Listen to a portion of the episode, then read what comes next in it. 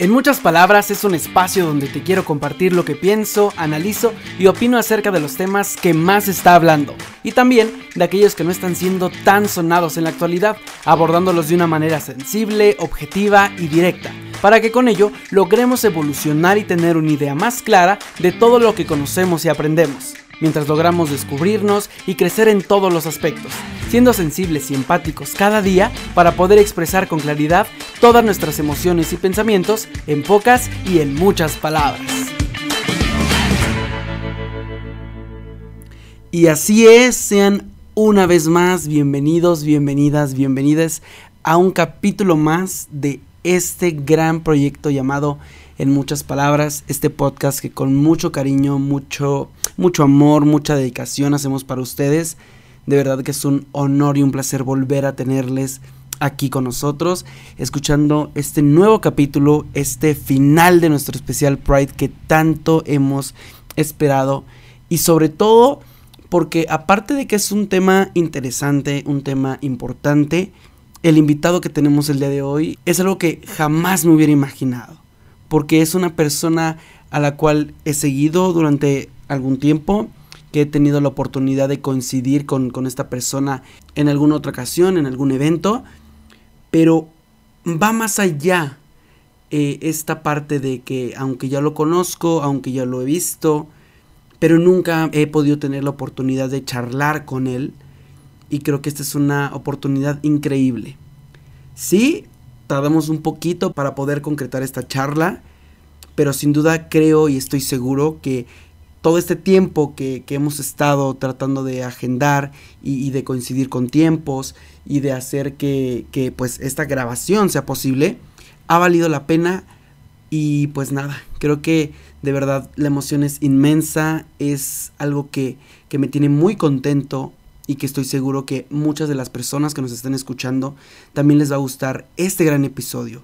Es una plática súper interesante una charla donde a lo mejor no tenemos tanto tiempo justamente por, por esta agenda y que, quienes ya leyeron el título y saben de quién estamos hablando, saben de la persona que nos va a acompañar el día de hoy, es, es una agenda un poco complicada por todo el cargo y la responsabilidad que tiene, pero agradecemos infinitamente el que nos haya abierto un espacio dentro de toda esta agenda tan apretada y que justamente ha sido un mes bastante lleno de muchas actividades justamente por lo que representa.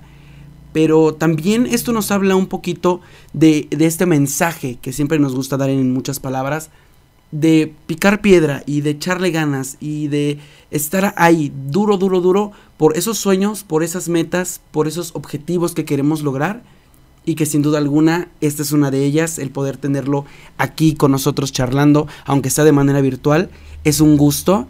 Y pues ya, después de tanta introducción, después de platicarles tanto, pues ahora sí vamos a ver quién es nuestro invitado de esta semana aquí en En Muchas Palabras. Adolfo Cercada Rebollo es un politólogo, promotor cultural, instructor y bailarín profesional mexicano de 40 años de edad.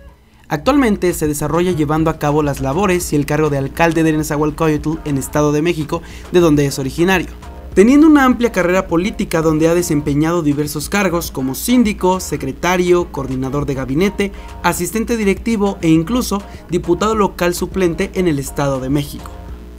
Actualmente, además de ser presidente municipal de Nezahualcóyotl, también es dirigente de la agrupación política nacional Unidos por un Mejor País. Aunque más allá de la política, su lado cultural siempre ha formado parte de él, siendo hoy miembro de ensambles vocales en voz Barítono Bajo, cantando como solista en espectáculos teatrales y conciertos en México, Estados Unidos y otros países. Al día de hoy se ha colocado como un referente histórico y político para muchos miembros de la comunidad LGBT, llevando en alto siempre la bandera del respeto y la diversidad en nuestro país. Es por eso que es uno de los invitados que más nos emociona tener y sobre todo que admiramos mucho. Bienvenido a En Muchas Palabras. Y así es, pues como ya lo pudieron ver, el día de hoy está con nosotros Adolfo Cerqueda Rebollo. Muchas gracias por aceptar la invitación para estar aquí en Muchas Palabras. Gracias, gracias a ustedes por su invitación. Así es, y justamente pues vamos a platicar eh, de esta importancia de, la representación LGBT en los cargos públicos o en la política, por así decirlo. Entonces, ¿cuál crees tú que sea pues eh, la importancia de que personas de nuestra comunidad estemos eh, pues justamente representando a, personas pues de nuestro mismo entorno, de nuestro municipio, de nuestro estado, como parte de la comunidad, pero en estos cargos públicos? Bueno, yo creo que lo importante que debemos destacar es que, digo, yo no soy el único, habemos muchas personas más, mujeres, hombres, eh, binarias, no binarias, eh, que eh, están haciendo también un trabajo importante.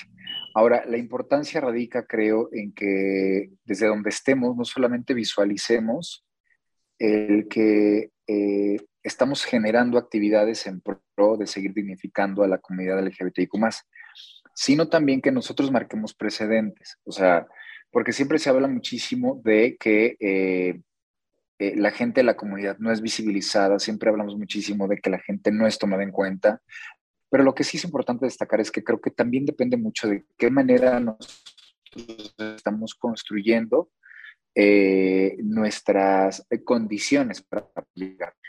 Eh, tengo que no me haya costado trabajo, por supuesto que me ha costado muchísimo trabajo, no solamente construir mi presente, eh, porque lo que tenemos que construir es el presente, el futuro ese ni siquiera sabemos qué va a ocurrir, lo que tenemos que construir es el, día a día, el hoy. Entonces, yo creo que em, eh, la importancia, insisto, radica en, en, hacer las cosas bien, en que logremos callar bocas de quienes piensan que nosotros no podemos estar al frente de un lugar, eh, no podemos encabezar espacios de representación porque además yo siempre he dicho, nada tiene que ver un tema de alguna preferencia eh, con el profesionalismo que nosotros tengamos. Hay gente que, eh, eh, integrantes de la comunidad, que generan fuentes de empleo, que, que, son virtuosas y virtuosos, virtuoses en diferentes actividades. Y entonces, el mundo está comprobado, hay grandes eh, personas destacadas que no solamente han marcado precedente en sus saberes, ¿no? Grandes artistas, muralistas, escritores, escritoras. Y, yo creo que hoy, en mi caso, pues me dedico a una de las labores en nuestro país un poco más complejas, ¿no? O sea, la profesión de hacer política, bueno, pues es una de las profesiones más castigadas, pero más castigadas desde eh, cómo nos percibe la gente. Pues en mi caso, imagínate esta doble percepción. Ay, el chico político, pero, bueno, ni tan chico el político, pero eh, pues también miembro de la comunidad y entonces eso también pesa. Así es, y creo que esta importancia que, que mencionas, ¿no? que justamente nada de esto va ligado, tu orientación o tu preferencia, no va ligado al desempeño o a las capacidades que puedas tener para desempeñar pues diversas actividades, ¿no? Y, justamente mencionabas esta parte que es eh, uno de los ámbitos más difíciles porque es algo del que todas las personas tienen una opinión. Porque a lo mejor si nos podemos saber el arte, pues a lo mejor puede haber personas que no están tan apegadas a eso y no pueden tener una opinión o un comentario sobre eso. Pero creo que la política es algo que es parte de todos y porque justamente todos formamos parte de, esta pues cuestión de, política y de elegir a los representantes. Y creo que eh, en este caso pues siempre se ha hablado de ti como pues algo histórico, por así decirlo, ¿no? Y que creo que, pues sí, es, importante mencionarlo, mas no he, visto que de tu parte justamente esté como esta bandera siempre, ¿no? De, de yo soy Adolfo Cerqueda, este, presidente gay de Nezahualcóyotl. No, creo que eso es algo que sí, cuando has tenido que, que alzar la voz y cuando has tenido que mencionarlo, lo haces, pero no es una bandera con la que tú quieras, este, pues a lo mejor abordar todos los temas, ¿no? Porque estamos conscientes que justamente no eres eh, quien eres por la preferencia o la orientación que tienes, ¿no? Sino más bien porque la gente te eligió para estar en este cargo público y ahora hay que, pues, ir, ir por eso, ¿no?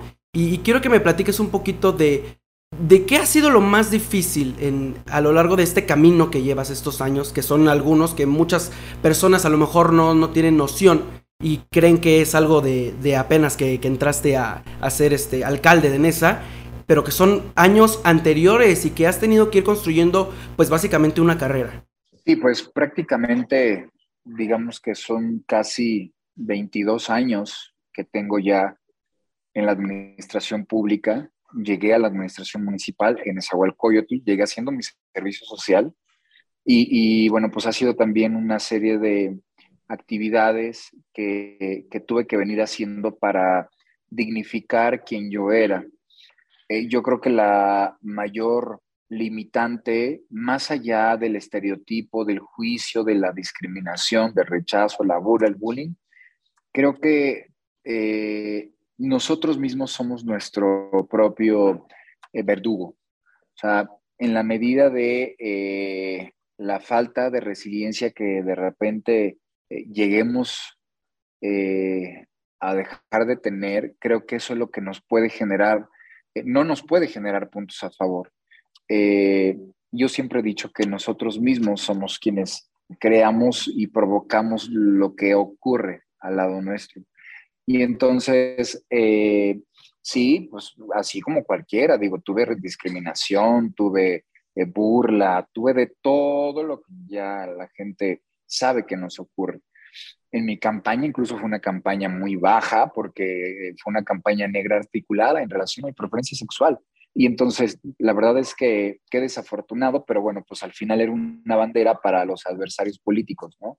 Atacarme con eso. Pero además, el que cómo, cómo pretenden englobar a nuestra comunidad desde diferentes juicios, casi delitos. O sea, fíjate, por ejemplo, eh, eh, por, el simple hecho de ser eh, gay, parte de lo que articulaban en la campaña era que hacían folletos o cosas de este tipo que decían, ay, Adolfo, no sé, violador, Adolfo, abusador, este, cosas de ese tipo, sujetando a la gente que, desde esta estructura cognoscitiva entendiera o interpretara que, por el hecho de ser homosexual, esos somos los homosexuales, y no es, no es verdad, es una mentira.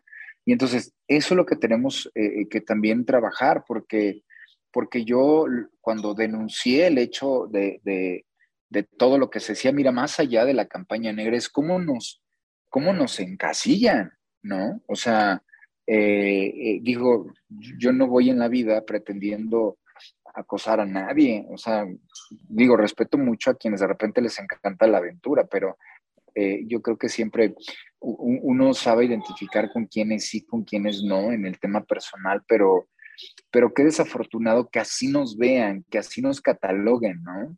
Entonces, eh, pero yo creo que, insisto, la mayor eh, imposibilidad que nosotros podemos tener es creernos nosotros mismos que ese juicio y ese rechazo y eso es mucho más grande que nosotros. Nosotros somos más grandes que eso.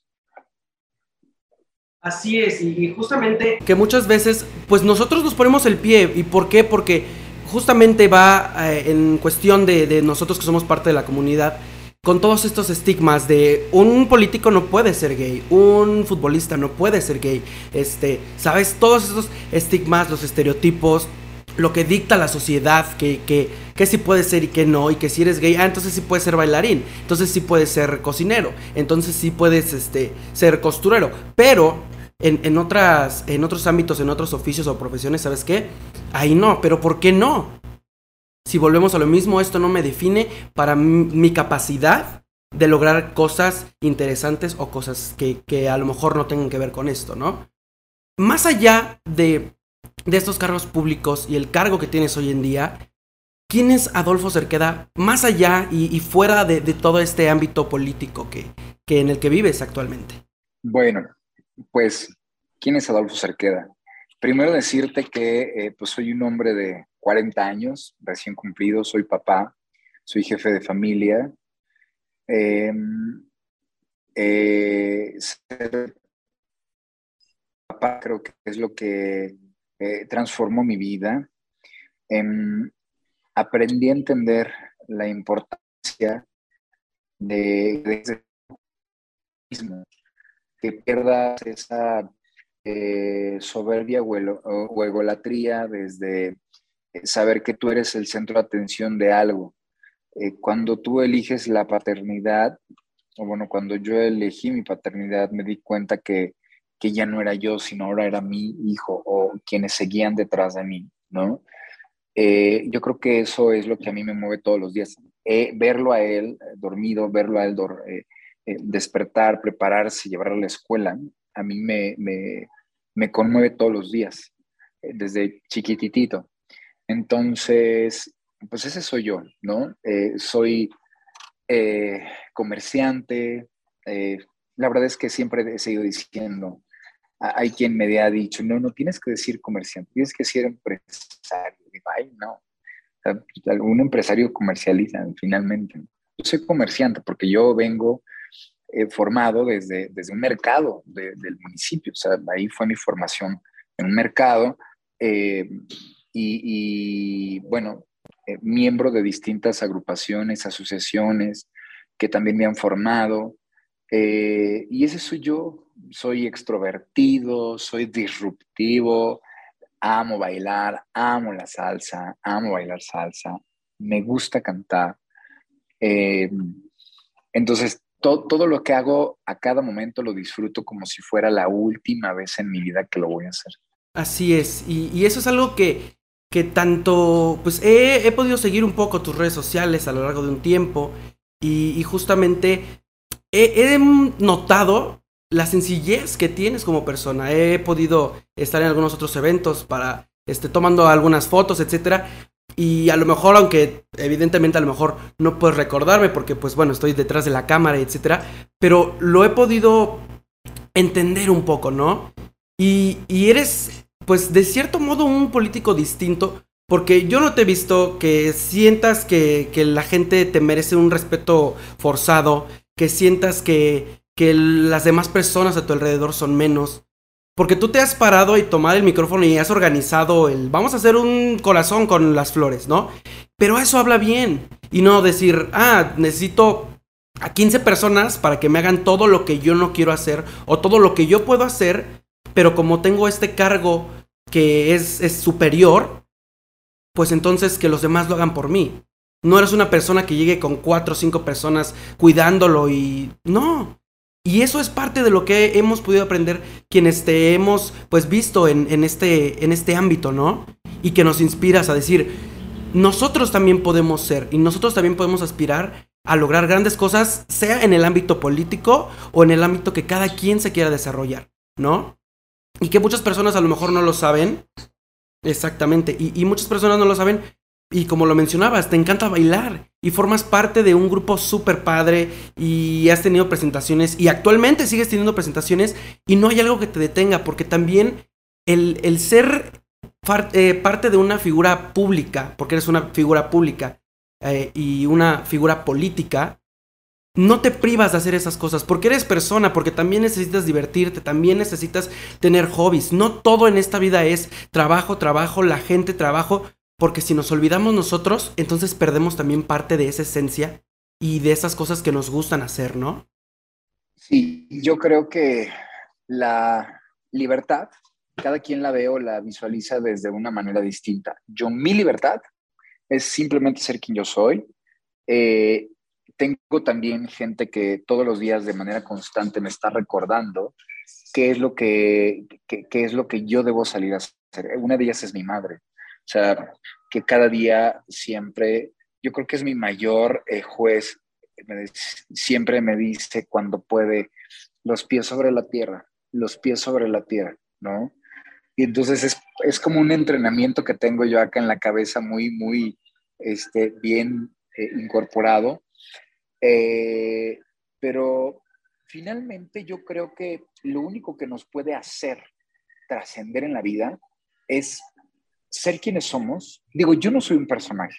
Ahora que está eh, esto de, que soy presidente municipal y, y, que en política, eh, pues se visualizan algunas acciones que yo he estado haciendo, pero la verdad es que siempre lo he hecho. O sea, siempre lo he hecho. Siempre me ha encantado andar con asociaciones, con organizaciones, eh, haciendo labores, eh, eh, pues si quieres tú, de altruistas, pero siempre como enfocado en contribuir. O sea, siempre lo he hecho, no es mi primera vez, no porque el hecho que sea presidente.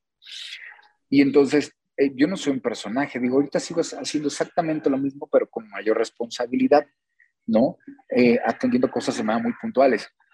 Pero creo que creo que sí es un momento distinto porque más allá de la envergadura que tiene una presencia municipal y además en un municipio tan grande en nuestro país, además con la importancia que tiene Nezahualcóyotl hacer al ser vecinos de Ciudad de México, al ser parte directa del Valle de México, eh, pues es muy grande, ¿no? Además porque las necesidades son muchísimas y no hay recurso que alcance y hay una gran expectativa de la gente. Pero pues al final yo sigo mi ruta y sigo haciendo lo que tengo que hacer, más allá de la crítica, del juicio, que no es malo tener crítica. Eh, dicen siempre y cuando sea constructiva, la crítica es crítica, sea constructiva o no sea constructiva. Pero yo siempre la incorporo de una manera que me ayude. Y si la gente tiene alguna molestia en una crítica, eh, yo no la tomo a mal, yo no la tomo personal, porque sé que seguramente algo está por ahí taladrando a esa gente que le hace tener esa emoción, le, le evoca esa emoción de enojo, entonces yo debo ajustar lo que yo tenga que hacer para que esa persona eh, eh, se sienta atendida, ¿no? Entonces, pues yo no tomo nada personal, insisto, y, pero, pero hoy día también los partidos o los adversarios toman cualquier bandera para atacar y entonces, eh, y pues está bien, es su chamba, ser oposición, no ser oposición es su chamba mi trabajo es seguir haciendo lo que tengo que hacer. Y la mejor prueba es eh, lo que uno hace y que la gente sea quien determine nuestras acciones, quien nos recrimine o quien nos eh, reconozca, ¿no? Así es, justamente como mencionas, es parte de tu trabajo escuchar a la gente, escuchar las necesidades de donde estás, ¿no? Porque justamente por eso el cargo y la responsabilidad que tienes es esa. Y, llevar a cabo diferentes proyectos y diferentes cosas que al final del día no es tanto algo que, que tú como persona eh, justamente puedas o no puedas hacer, porque hay veces como dices, son tantas cosas que aunque tú por más que quisieras arreglar los problemas del municipio, pero si no hay recursos suficientes, si no hay cosas que se te pues facilite, entonces no todo recae en ti, porque al final de cuentas es, es un trabajo que, que sí depende de ti, pero no del todo, ¿no? a ti llegan los recursos y bueno, ya de, dependiendo las necesidades y prioridades que haya, es como empiezas a trabajar todo esto. Pero también te hemos visto trabajar, pero también divertirte, ¿no? Ya lo veíamos apenas que cuando fue Cielito Mix, que bueno, que TikTok se, se volvió loco con eso. Y, eso es la sencillez y la autenticidad que, que te caracteriza. Eso por una parte. Y también ahora que, fue la marcha y que fue un, evento importante y que fue un evento muy padre, cuéntanos un poquito, pues, de tu experiencia, cómo lo viviste, qué, sentiste, qué, pues, qué vivencias eh, y aprendizajes agarraste de, esta marcha que, se realizó el mes pasado. Eh, yo, para mí fue un día importante, ¿no? O sea, a lo mejor y la marcha en esa siempre fue un sueño, que estuvo en mi cabeza y que hubo hoy un grupo de, chicas y chicos que se aventuraron a, avanzar con la organización y todo. Y, bueno, pues yo me incorporé. Pero digo, finalmente también hay que entender, ¿no? Hoy esta marcha tiene también la envergadura que tiene, pues por el hecho de eh, ser un municipio en el que hay un alcalde pues, abiertamente gay, ¿no? O sea, un presidente municipal. Entonces, eso también tiene su, su, mérito de responsabilidad, ¿no? Entonces, la verdad es que yo me sentí eh, eh, feliz, agradecido. Me hubiese encantado que hubiera gente que, que marchara en ese momento junto conmigo, que ya no está, ¿no? Y que para, para quienes hubiera sido un sueño poder ver una marcha así en esa. Pero bueno, pues finalmente así es la vida. Y lo que me queda es seguir evocando el que no solamente se haga la marcha, sino que eh, se sigan manteniendo algunas acciones eh, de atención a la comunidad LGBTIQ desde políticas públicas, etcétera, etcétera. Entonces, pero insisto, yo creo que nadie puede hacer un trabajo aislado, lo tenemos que hacer en equipo. Porque si también dejamos la responsabilidad a los gobiernos, eso creo que es el gran problema que tenemos en todos lados y en muchos países, ¿no? que eh, es papá gobierno y entonces papá gobierno debe resolver. Pero lo que debemos dar a la gente son las herramientas para ver cómo vamos a encontrar nuestros mecanismos de resolver nuestras necesidades. Una cosa son los servicios públicos que un gobierno tiene que resolver, sí.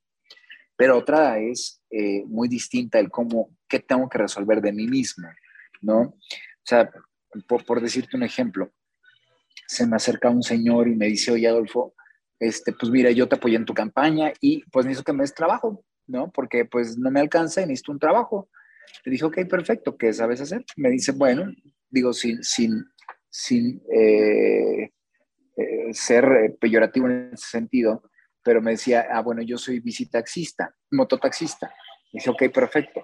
Lo que sabes hacer. Me dice, pues yo sé manejar moto. Dice, yo puedo ser policía porque sé manejar moto. Le digo, ok, pero para la policía necesitas estar en una, entrar en una academia y requieres tener cierta edad, ¿no? Lo que estudios tienes. Dice, bueno, estudié la primaria. Le digo, bueno, pues no hay condiciones. Le digo, yo lo que te sugiero es que métete a hacer algo de que lo estudies, este, etcétera, etcétera. Pero después yo me convertí en el malo, porque no le quise ayudar, no le pude ayudar, porque él tenía una necesidad de trabajo que en ese momento yo no me encontraba en condiciones de podérsela resolver, y si así fuera, o así hubiese sido, si hubiese tenido que cubrir algún perfil, pues no hubiera sido posible generarlo, ¿no? Entonces, por eso es que sí creo que se, tenemos una necesidad importantísima de generar nivel de conciencia o masa crítica en la ciudadanía, ¿no? Eh, una chica me dice, oye, eh, yo, yo te pido apoyo, me la llevó su mamá, ¿no? Es que necesito que me ayudes a mi hija, me presenta la es que mi hija es mamá soltera. Dije, ah, perfecto. Entonces, ¿en qué requieres que te apoye? No, pues es que necesito trabajar porque pues, soy mamá soltera. Tiene tres hijos, ¿no? Eh, y, y, bueno, cada quien es libre de tener la familia, los hijos y demás. Le dije, ok, el papá de tus hijos te da algo y me dice, no, ninguno. Y le digo, ¿cómo que ninguno? Me dice, bueno, es que los tres son hijos de distinto papá. Entonces le dije, perfecto, ninguno te da nada. Ok. Entonces, ¿a qué voy? Eh, creo que tenemos que hoy hacer valer el que las mujeres también entiendan que no puede venir nadie a vulnerarlas, ni mucho menos a engañarlas, ni mucho menos a que las quieran minimizar, porque en ese minimizarle muchas personas que utilizan a las mujeres es solamente para tener eh, cierto abuso o beneficio de ellas. Y entonces hay chicas que resultan embarazadas y ya se quedan después ahí, pues, con los chamacos eh, eh, pues, acumulándose, ¿no? Tal es el caso de esta niña que ni la secundaria pudo terminar porque, pues, eh, hubo alguien que, que ya no le permitió incluso estudiar, ¿no? Entonces, una pareja y, bueno, evidentemente, pues gente que, que, tiene complicaciones desde muy jóvenes, pero evidentemente algo ocurre al interior del seno familiar en el que también algo se desarticula. Entonces yo creo que tenemos que ir recuperando esto, que la gente pueda, pueda ser copartícipe, corresponsable de las acciones de un gobierno, porque el gobierno tiene y el presidente municipal, sea cual sea, mujer u hombre, eh, vaya, no está facultada ni mucho menos tiene la posibilidad de resolver las broncas personales que cada quien tiene. Nuestras broncas personales, e incluso económicas, eh, debemos nosotros encontrar herramientas a través, sí, claro, de algunos programas de gobierno si fuera necesario, pero de no ser así, nosotros qué podemos hacer? Y eso es creo que lo, tenemos, lo que tenemos que construir.